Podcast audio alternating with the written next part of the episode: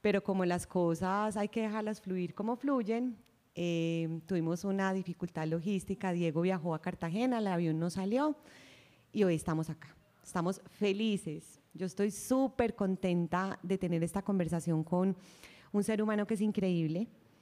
Eh, yo soy Ana Milena Vázquez, soy la líder del Open School, del Open Space, aquí donde ustedes están.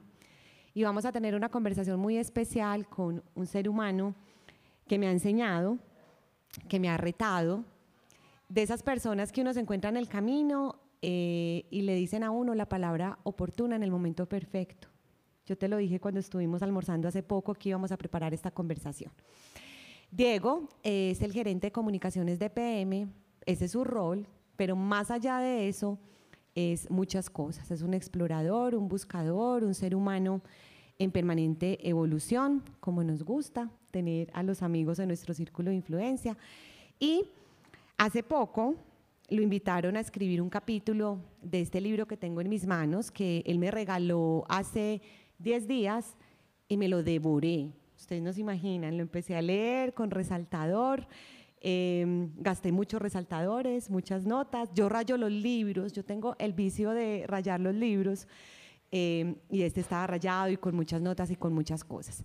Escribí un capítulo que se llama Un viaje de vuelta, con un nombre muy importante que dice muchas cosas. Y hoy vamos a hablar un poco de eso. Yo quisiera, Diego, que empezáramos contándole a las personas que están hoy aquí en nuestra Casa Azul y las personas que están conectadas por nuestras redes sociales. También estamos grabando un podcast porque queremos que esta conversación tenga mucho eco. ¿Quién es ese ser que habita detrás del ombligo?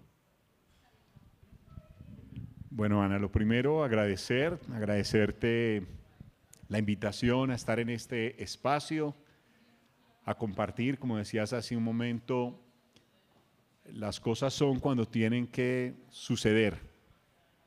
Por eh, circunstancias de, la vida no pude viajar ese día desde Cartagena hace 10 días, porque precisamente tendría que ser hoy. ¿Por qué? Porque seguramente quienes están conectados hasta ahora, hace 15 días, no podrían y son quienes tienen que eh, probablemente escucharnos. ¿Quién es este ser humano detrás de este ombligo? Bueno, agradecerle por eh, también todo el cariño, eh, un ser humano también extraordinario que la vida también me ha puesto en el camino y que nos ha permitido compartir espacios eh, laborales y de otra índole que nos permiten estas conexiones y sentarnos hoy a conversar en el Open Space. Diego es un ser humano inquieto, por trabajar una de las dimensiones más importantes que cualquier ser humano puede tener en la vida, creo yo, y es conectar con el propósito y el sentido de la vida. Yo soy un convencido de que todos los seres humanos estamos llamados a cumplir un plan, de alguna manera un pacto superior que tenemos, y que en el rol en el que estamos estamos llamados a cumplirlo. Pero eso implica precisamente trabajar en nosotros. Y, ahí de pronto es seguramente parte de la conversación que vamos a tener hoy. Un ser humano apasionado por la vida, en busca cada vez de tener un sentido, un propósito, primero personal para podernos conectarnos con los demás.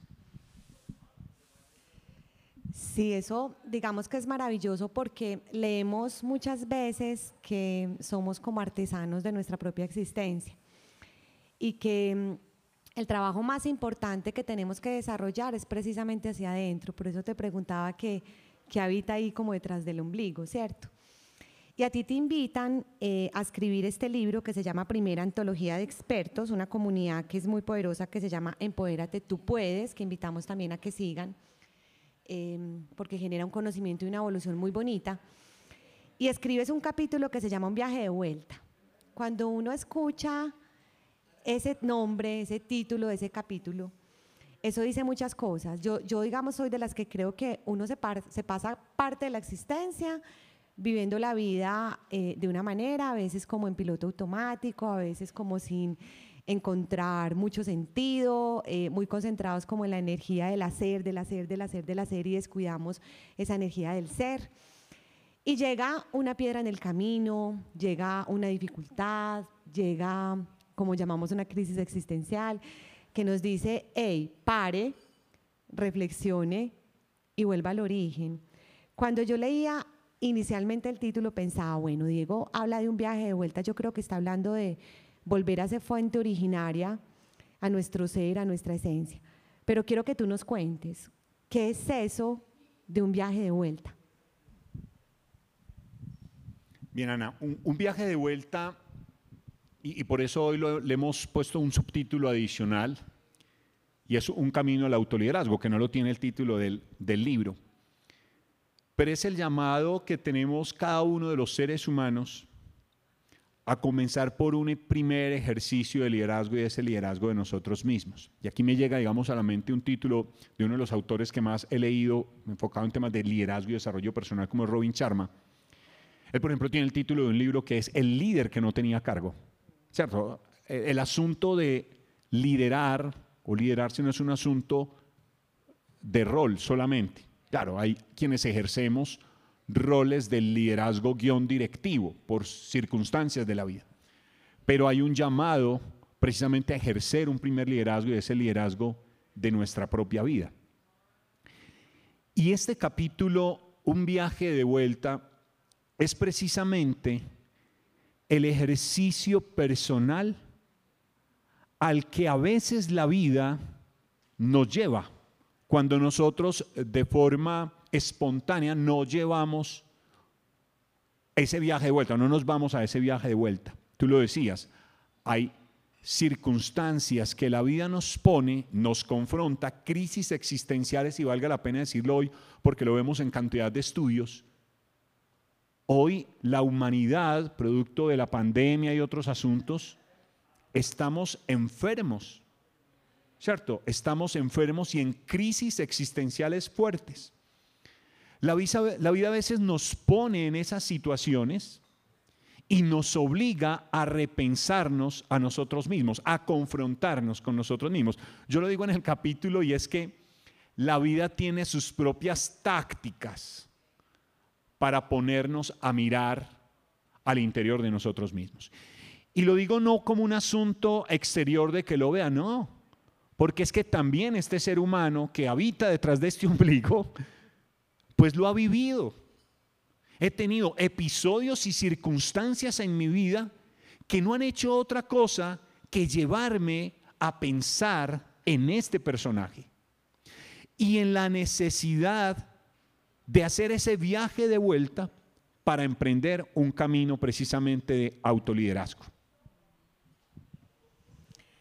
Maravilloso. Cuando uno hace ese viaje de vuelta, que finalmente es un proceso de autoobservación, em, de conocimiento, de exploración, de búsqueda, ¿cierto? Yo creo que uno necesita mucho coraje y mucha valentía, eh, porque cuando uno empieza a explorarse cuatro capas debajo de la piel, encuentra cosas que son muy bonitas, pero también puede encontrar cosas que no son tan bonitas. ¿Cierto? Lo que hemos escuchado por ahí es que todos los seres tenemos luces y sombras. Y, eso es lo que nos compone, de, eso estamos hechos. En, ese kit viajero, porque somos viajeros, somos exploradores de nuestra propia existencia, de esa autoobservación, aparte de esa valentía que yo te pongo aquí en la mesa, ¿qué otro, qué otro elemento hay que incluirle a ese kit o a esa mochila viajera? Para uno hacer ese viaje de vuelta de la mejor manera? Mira, yo pienso que la vida está compuesta por varias dimensiones. Y alcanzar la armonía en nuestra vida es producto de tomar conciencia, como dice Cartor, la conciencia es el factor de cambio más poderoso. Tomar conciencia de cómo estoy asumiendo yo las dimensiones de mi vida. Y voy a hacer acá un paréntesis frente a lo que me decías o a lo, que planteabas. Es que a nosotros pareciera que nos diera miedo enfrentarnos a conocernos a nosotros mismos.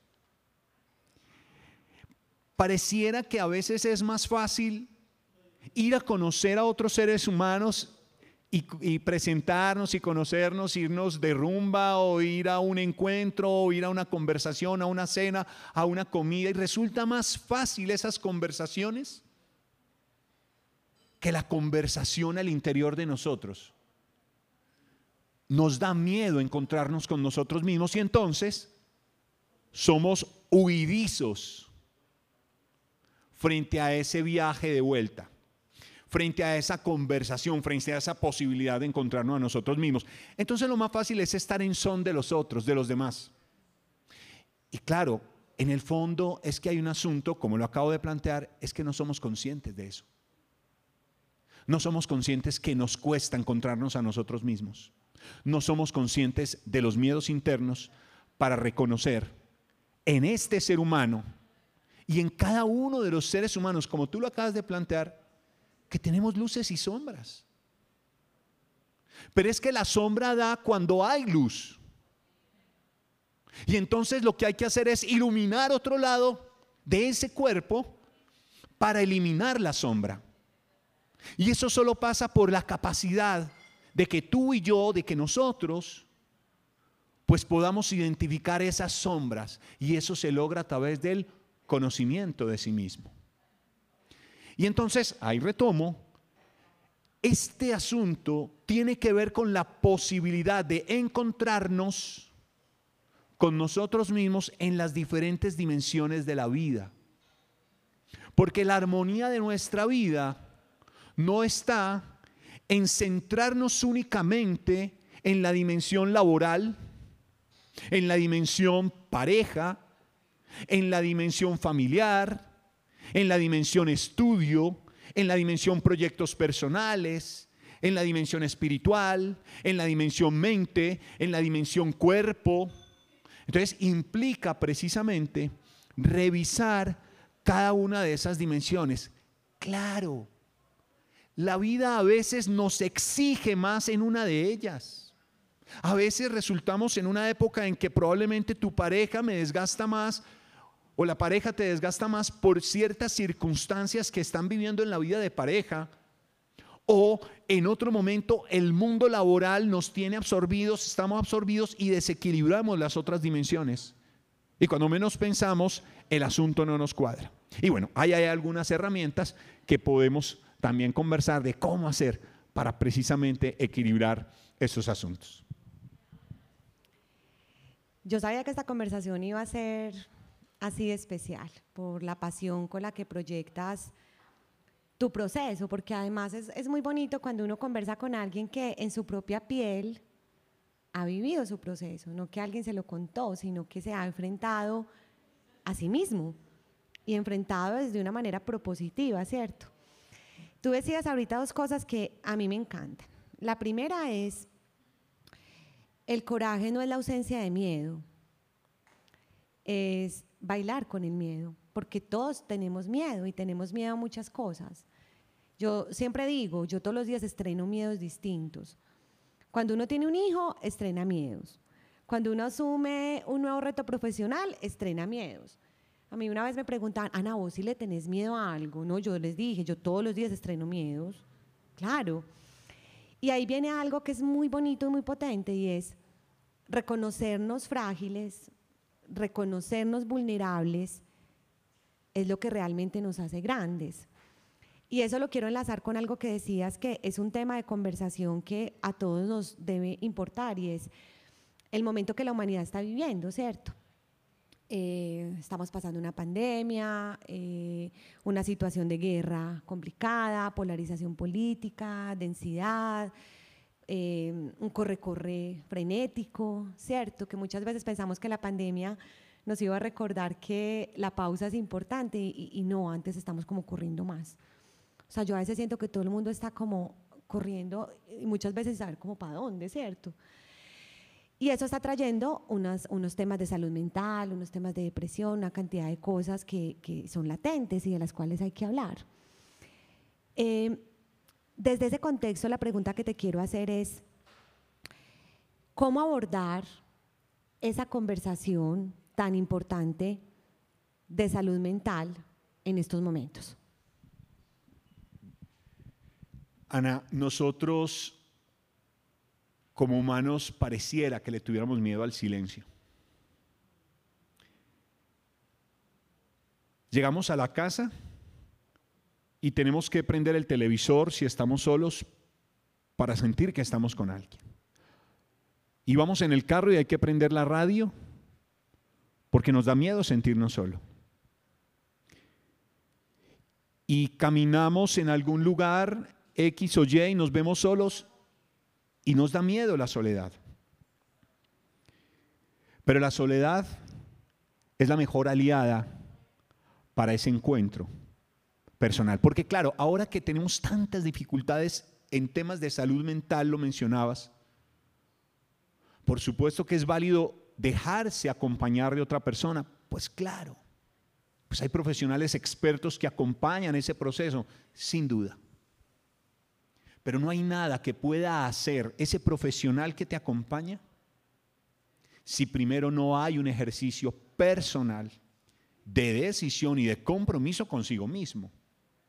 De nada serviría en el fondo la conversación per se si yo no soy capaz de incorporar e ir adoptando algunas otras disciplinas. Ahora he venido estudiando mucho sobre la actitud mental positiva. Y, leía dentro de estos, de estos temas, claro, el mismo esfuerzo que yo tengo que hacer para pensar en un modo negativo, pues es el mismo esfuerzo que tengo que hacer para pensar en un modo positivo. Entonces, ¿cuál te tiene menos desgaste físico, emocional?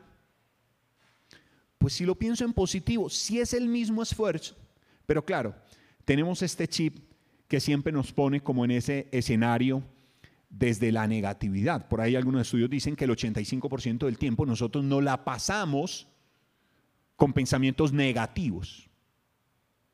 Ahora, lo mejor, y aquí me voy a, qué pena que me, voy, me salí, íbamos para La Guajira y me fui para el Amazonas. Pero el tema aquí es que a veces con los pensamientos negativos, el 85% son pensamientos negativos y un alto porcentaje, cercano al 90%, nosotros los seres humanos nos la pasamos emitiendo juicios o valoraciones frente al otro. Entonces, nada bueno estamos hablando del otro. ¿Cierto? ¿Qué estamos haciendo? Emitiendo una cantidad de juicios frente al otro, cargados de negatividad, y entonces, ¿cuáles son nuestras conversaciones? Una carga adicional mental negativa, que no hace otra cosa que complejizar. Retomo, porque estaba hablando del silencio. Enrique, el personaje que tengo ahí en el capítulo, es un personaje que se encuentra precisamente en un momento en el cual con quienes iba a desplazarse a un lugar porque había tenido una situación con su pareja y, tenía previsto salir con unos amigos a, a distraerse, al final ellos no pueden ir. Y este personaje termina sentado en una roca cerca a un riachuelo, enfrentándose a sí mismo. Y traigo esta descripción del capítulo porque probablemente no es la roca, probablemente no es el riachuelo cerca allí, probablemente es el otro lugar donde llamas a tu amigo y te dice que no tiene tiempo para estar contigo. Y tú dices, pero este tan gracioso, este hijo de madre, si yo no tengo amigos, yo no tengo amigas, ¿cierto? No. La vida tiene sus propias tácticas para llevarnos a ese viaje de vuelta. Por eso lo conecto ahí con el juicio, porque cuando digo este amigo no tengo amigos, ahí está el juicio. Y miren una cosa muy bella, se lo digo mucho al equipo que, que lidera un equipo cerca de 40 personas. Tengamos presente siempre que cuando estamos juzgando estamos señalando. Y fíjense que cuando yo señalo, ¿cuántos dedos tengo al frente? Uno. y mínimo tres me están mirando a mí. A veces lo que estamos viendo en el otro es un espejo de nosotros mismos. Y eso que nos choca en el otro es mi propia realidad que no soy capaz de reconocer. ¿Por qué? Porque no he hecho un viaje de vuelta. Mira que el Amazonas también es especial, no importa que íbamos para Guajira. es maravilloso esto que nos, que nos planteas eh, en ese camino, que seguramente es lleno de curvas, a veces de abismos, em, de volver, ¿cierto? De volver como a, a, lo que somos, a esa autenticidad, a esa esencia que nos habita, a ese ser increíble, de voltear la mirada hacia nosotros. Yo siempre creo con todo lo que decías que si nosotros gastáramos la energía que gastamos de pronto en hablar mal del otro, en generar conversaciones tóxicas, en juzgar la vida de otro, que muchas veces nos creemos con la autoridad de hacerlo, si enfocáramos esa energía en nuestra evolución, yo creo que las cosas serían diferentes, porque también escuchamos decir mundo, mucho que, que la paz del mundo es un reflejo de la paz que habita en cada ser que está en esta existencia. Y quiero que nos metamos un poquito en el tema del manejo de las emociones. Tú ahora decías que nos cuesta mucho estar en silencio, nos cuesta mucho eh, enfrentarnos a nosotros mismos, a esa conversación interna, ¿cierto? Que nos tiene que decir esa voz interna. Yo le tengo nombre a mi voz interna, se llama Doña Ruth. Y Doña Ruth y yo tenemos una relación muy íntima, y usted no se imagina pues lo que Doña Ruth a veces me dice bonito y también es una saboteadora de primer lugar, ¿no? Ah, el tuyo se llama fulanito de tal. También le tienes nombre. Bueno, no estoy tan loca. o somos dos locos aquí conversando. o no estoy tan loca, somos dos locos. esos son los escenarios, que ambos son válidos. y, es, reconocer nuestras emociones. Em, nos cuesta mucho aceptar cuando estamos tristes.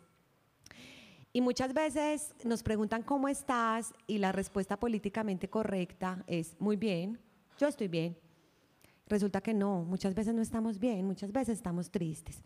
Y para introducir esa, esa pregunta que quiero hacerte sobre cómo en ese viaje de vuelta ese reconocimiento de las emociones es fundamental, tú pones aquí en tu libro algo que gasté resaltador en ello, y es, si las lágrimas son efecto de la sensibilidad del corazón, desdichado de aquel que no es capaz de derramarlas. Bellísimo, bellísimo.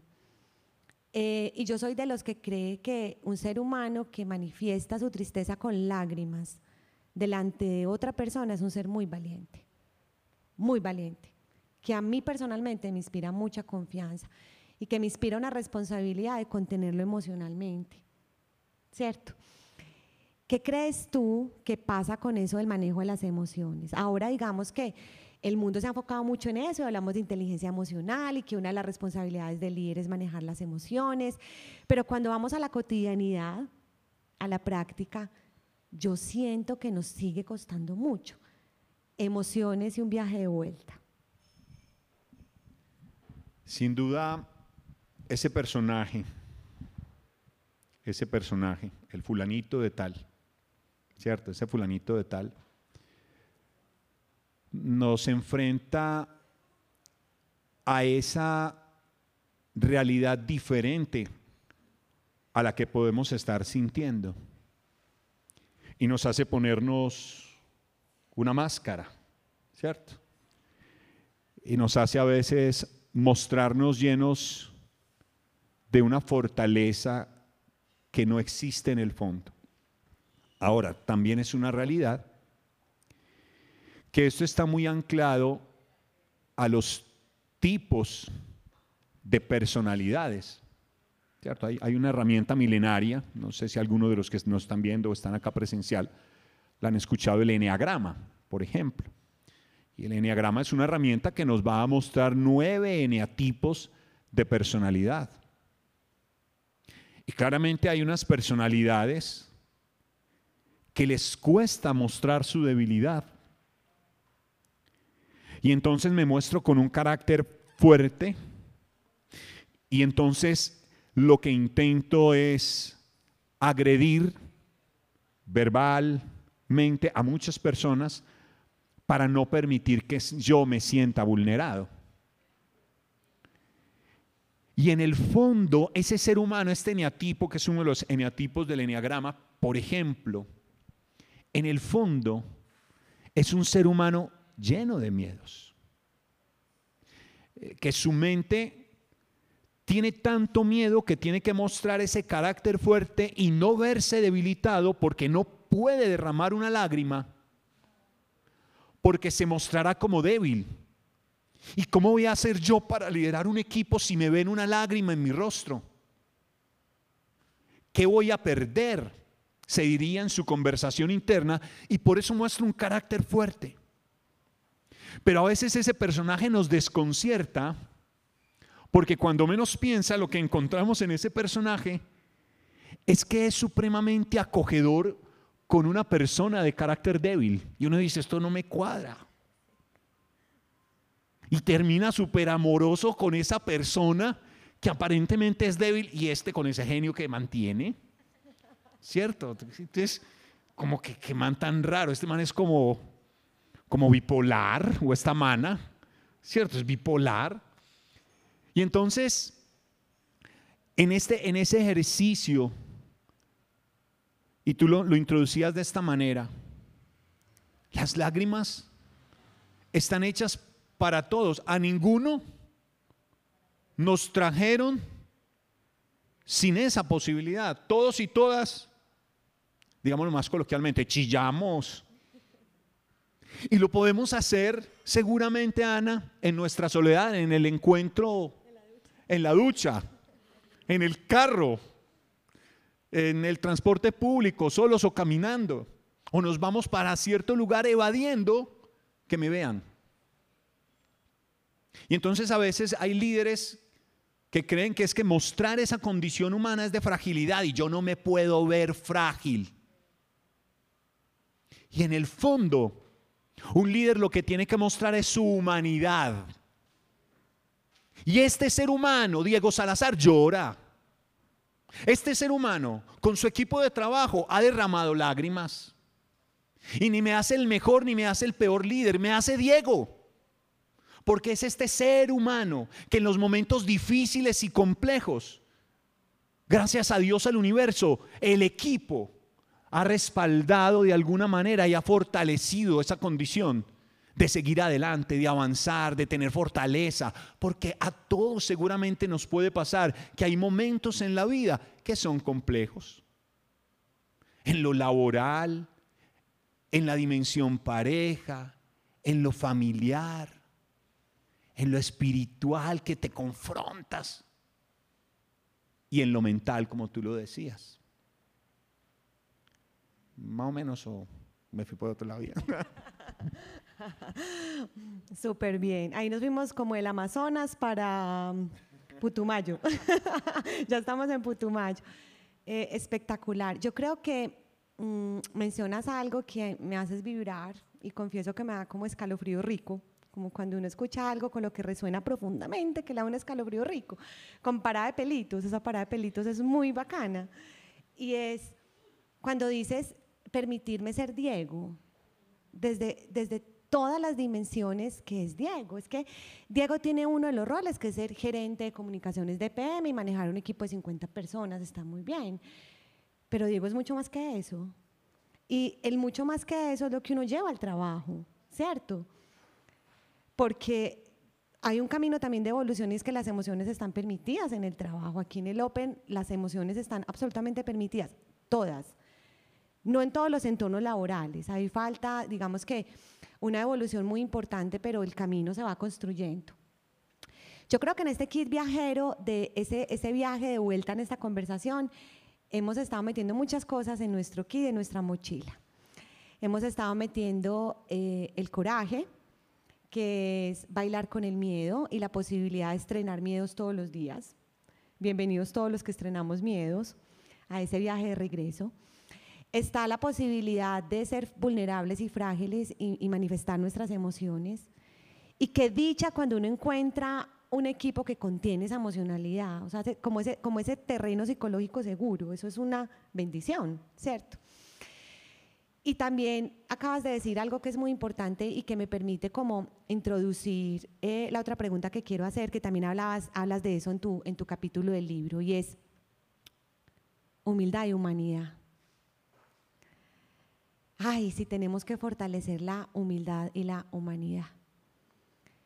Todavía existe mucho ego con tacón, ego con corbata, ego con tenis, pues porque el hecho de que tengas tenis no significa que no te pares muy desde una postura egocéntrica, ¿cierto? Y estamos hablando ahora de algo muy importante que es fortalecer cómo es el liderazgo consciente. Nosotros en nuestra escuela creativa del Open School decimos que liderar es una posibilidad de manifestar lo que llevamos adentro. Eso es liderar. Por eso el viaje de vuelta y por eso el autoliderazgo es tan importante, porque finalmente tú manifiestas lo que tienes detrás del ombligo, como arrancamos nuestra conversación. Yo quiero que tú nos cuentes esas reflexiones profundas que sé que has tenido de Diego con Diego, de ese hombre del espejo contigo, sobre qué es eso de liderazgo consciente y cómo manifestarlo, cómo lograr manifestarlo en un mundo con tantos desafíos como los que estamos teniendo. Bueno, Ana, yo creo que en el tema del liderazgo consciente, parte precisamente de una palabra que ahorita mencionabas, y es la capacidad de desarrollar la autoobservación. Es un primer elemento. Porque, lo decíamos hace un rato, la conciencia es el factor de cambio más poderoso. Y ahí voy a introducir el otro elemento. No somos obras acabadas, somos obras inacabadas. Y entonces esta obra humana que somos nosotros, pues continúa esculpiéndose a partir de los episodios, situaciones, circunstancias y personajes que la vida pone en nuestro camino. Y no hay que ser amigo del otro, porque a ustedes y a mí, estoy seguro, nos ha pasado que a lo mejor pasabas por el Open Space te entraste acá, había una charla y, eh, esta pelada es como bruja, eso es lo que yo necesitaba escuchar, era lo que yo necesitaba. Y te ilumina el momento, ¿cierto? O, o pusiste, no sé, en YouTube precisamente pusiste un personaje, un podcast, qué sé yo, y uno, uy, este man. Pues que uno pues sí coge por el celular y eso pues cierto, todos sabemos que uno ve vestido que está buscando. No, pues ya sabemos que es otra cosa, ¿cierto? Me refiero a, a ese mensaje que a veces uno necesita en el momento preciso. Y ahí están esos maestros. Los maestros que están en el camino de la vida, algunos porque nos han acompañado quizás desde el momento en que nacimos, u otros que los vamos encontrando en el camino o circunstancialmente. Aparecen y nos dan las herramientas que nosotros precisamente necesitamos. Entonces, pensar precisamente en este ejercicio de liderar y de liderarse tiene que ver con autoobservarme, tomar conciencia para poder cambiar a partir de un ejercicio de autorreconocimiento. Yo le doy gracias a la vida, le doy gracias a Dios de que en el momento que asumo, en este caso, la gerencia de comunicación en EPM, fue un momento en el que ya había hecho un viaje de vuelta importante, no porque sea el único, porque el viaje de vuelta hay que hacerlo permanentemente. La vida vuelve y te pone en ese ejercicio. Ahorita les cuento alguna de mis prácticas usuales para ese viaje de vuelta. Pero en ese, en ese asunto tiene que ver con revisar, repito, mi autoobservación, aumentar mi nivel de conciencia para darme la oportunidad de cambiar y mejorar la obra humana que somos. Y por eso se requiere para liderar el autorreconocimiento de nosotros para poder identificar, como lo hablamos hace un momento, cuáles son mis sombras, para poderlas iluminar y poder intentar ser la mejor persona, el mejor ser humano que podemos llegar a ser. Como empieza el capítulo, entonces la vida te enseña y solo de ti depende recoger las lecciones del camino.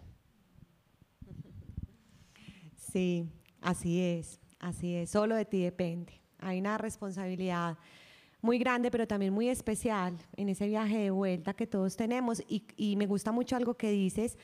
Yo te contaba ahorita y cuando almorzamos preparando esta conversación que en el Open creemos mucho en las señales. Es impresionante. En el mensaje, en la palabra, en lo que ocurre y los vemos como maestros. Entonces, qué rico que lo traigas. En esta parte de la conversación donde eh, ya vamos finalizando, no puedo terminar la conversación sin aprovecharte para preguntarte, en tu libro tú pones algo que hablas de una hoja de fantasía, ¿cierto? Y esto ya es como esas cajas de herramientas eh, o esos hábitos eh, que nos ayudan a que ese viaje de vuelta se dé de una manera muy consciente, de una manera muy especial. Entonces, te quiero hacer una primera pregunta y es, ¿qué es esa hoja de fantasía? ¿Cómo es como esa ruta o esa brújula para ese viaje de vuelta? Y que nos cuentes también, después de contarnos qué es esa hoja de fantasía, esos hábitos, esos hábitos que, que Diego tiene, que además nos encontramos eh, a las 4 de la mañana. Diego es uno de mis amigos que a las 4 de la mañana estamos compartiendo contenido, nuestras citas a las 4 a.m. Eh, y aparte de eso, que ya sé que lo tienes incorporada, no sé si eh, Robin Charman también influyó mucho en tu decisión, en la mía sí.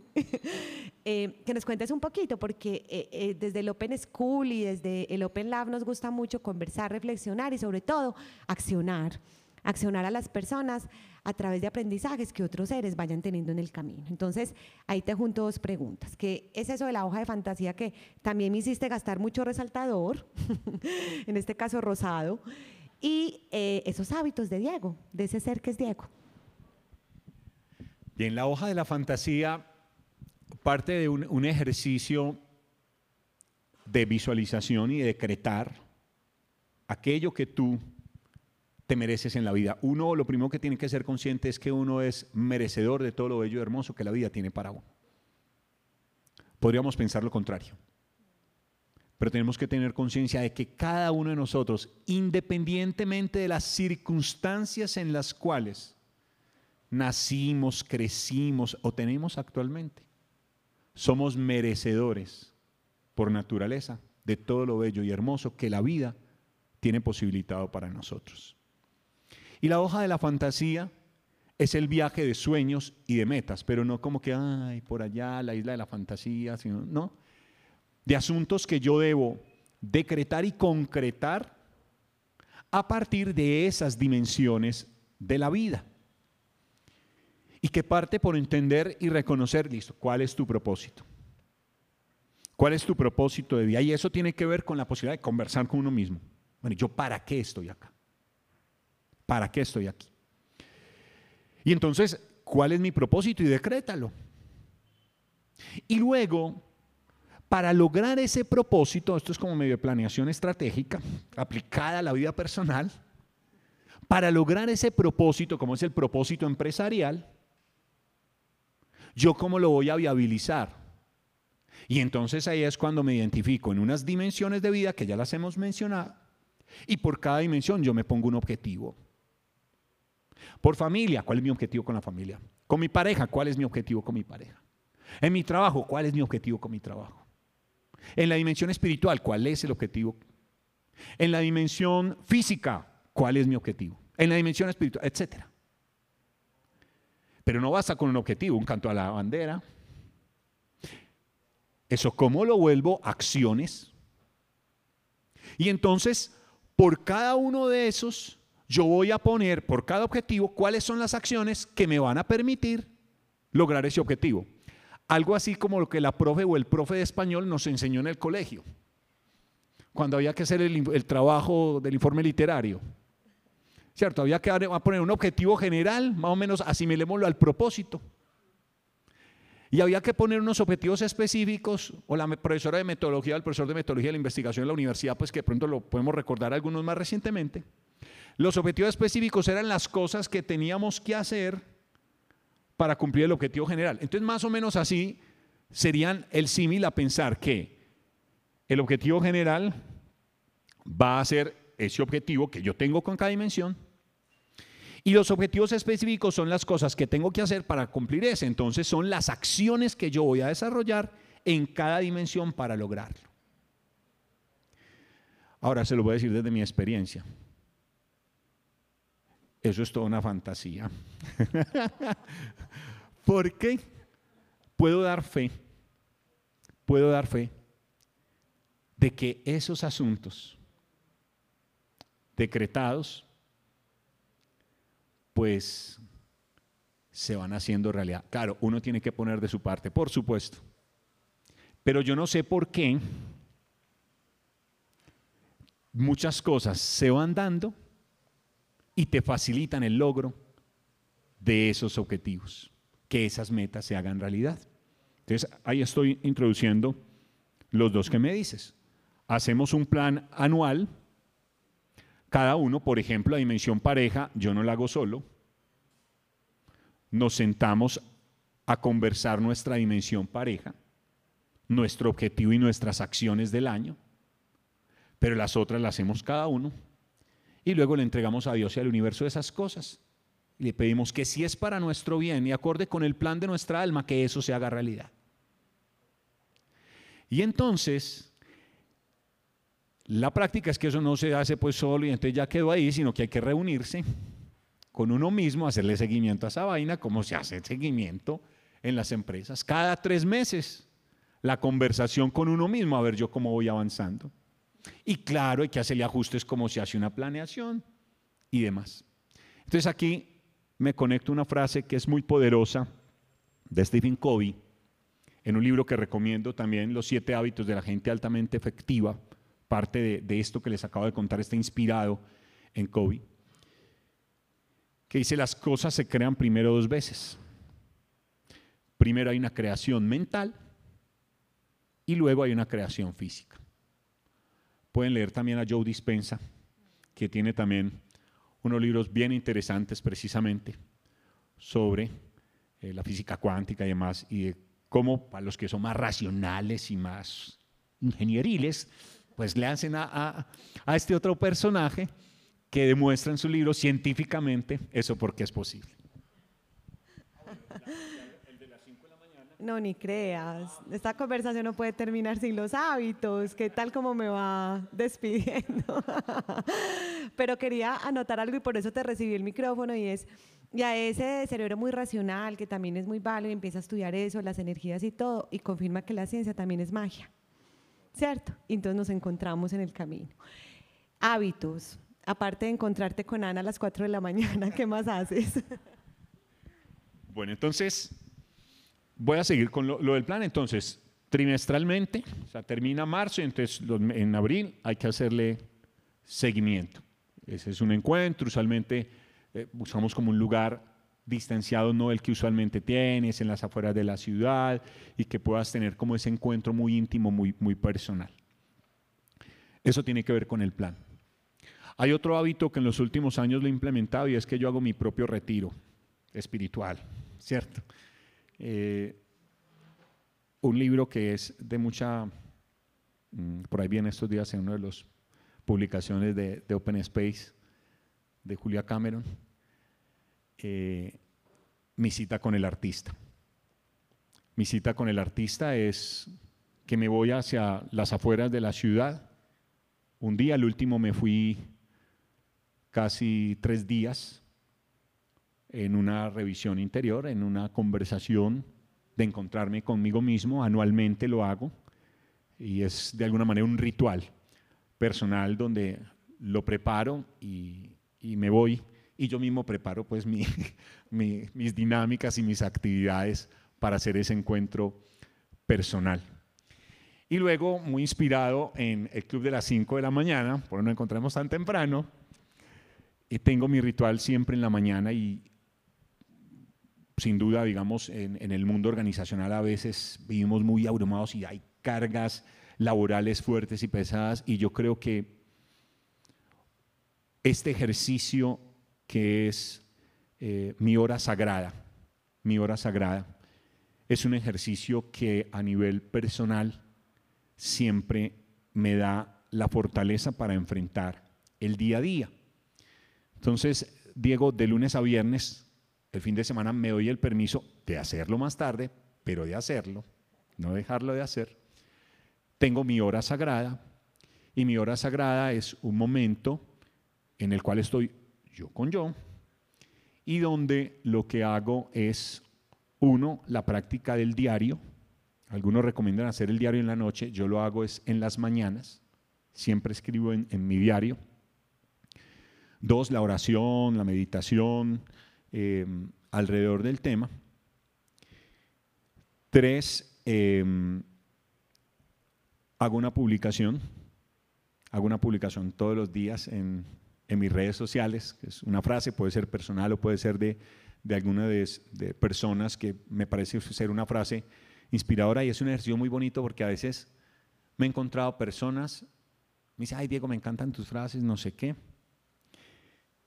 Y sabes qué, esa frase que pusiste ayer era la que yo necesitaba leer.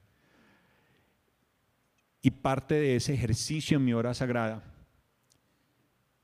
es pedirle a Dios y al universo que me permita poner allí algún mensaje que me sirve, que es para mí, o que alguien lo está requiriendo.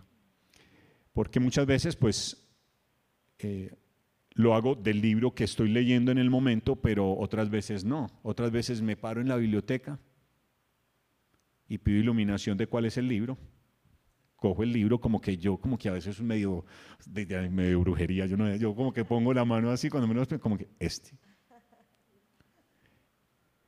Y luego cuando tomo el libro hago lo mismo. Bueno, Dios está, permíteme que este mensaje que voy a poner a alguien o incluso yo tiene que recibirlo y lo abro. Normalmente pues yo hago lo mismo, gasto lapicero parejo porque me gustan los libros físicos, a veces sí, eh, ¿qué hacemos?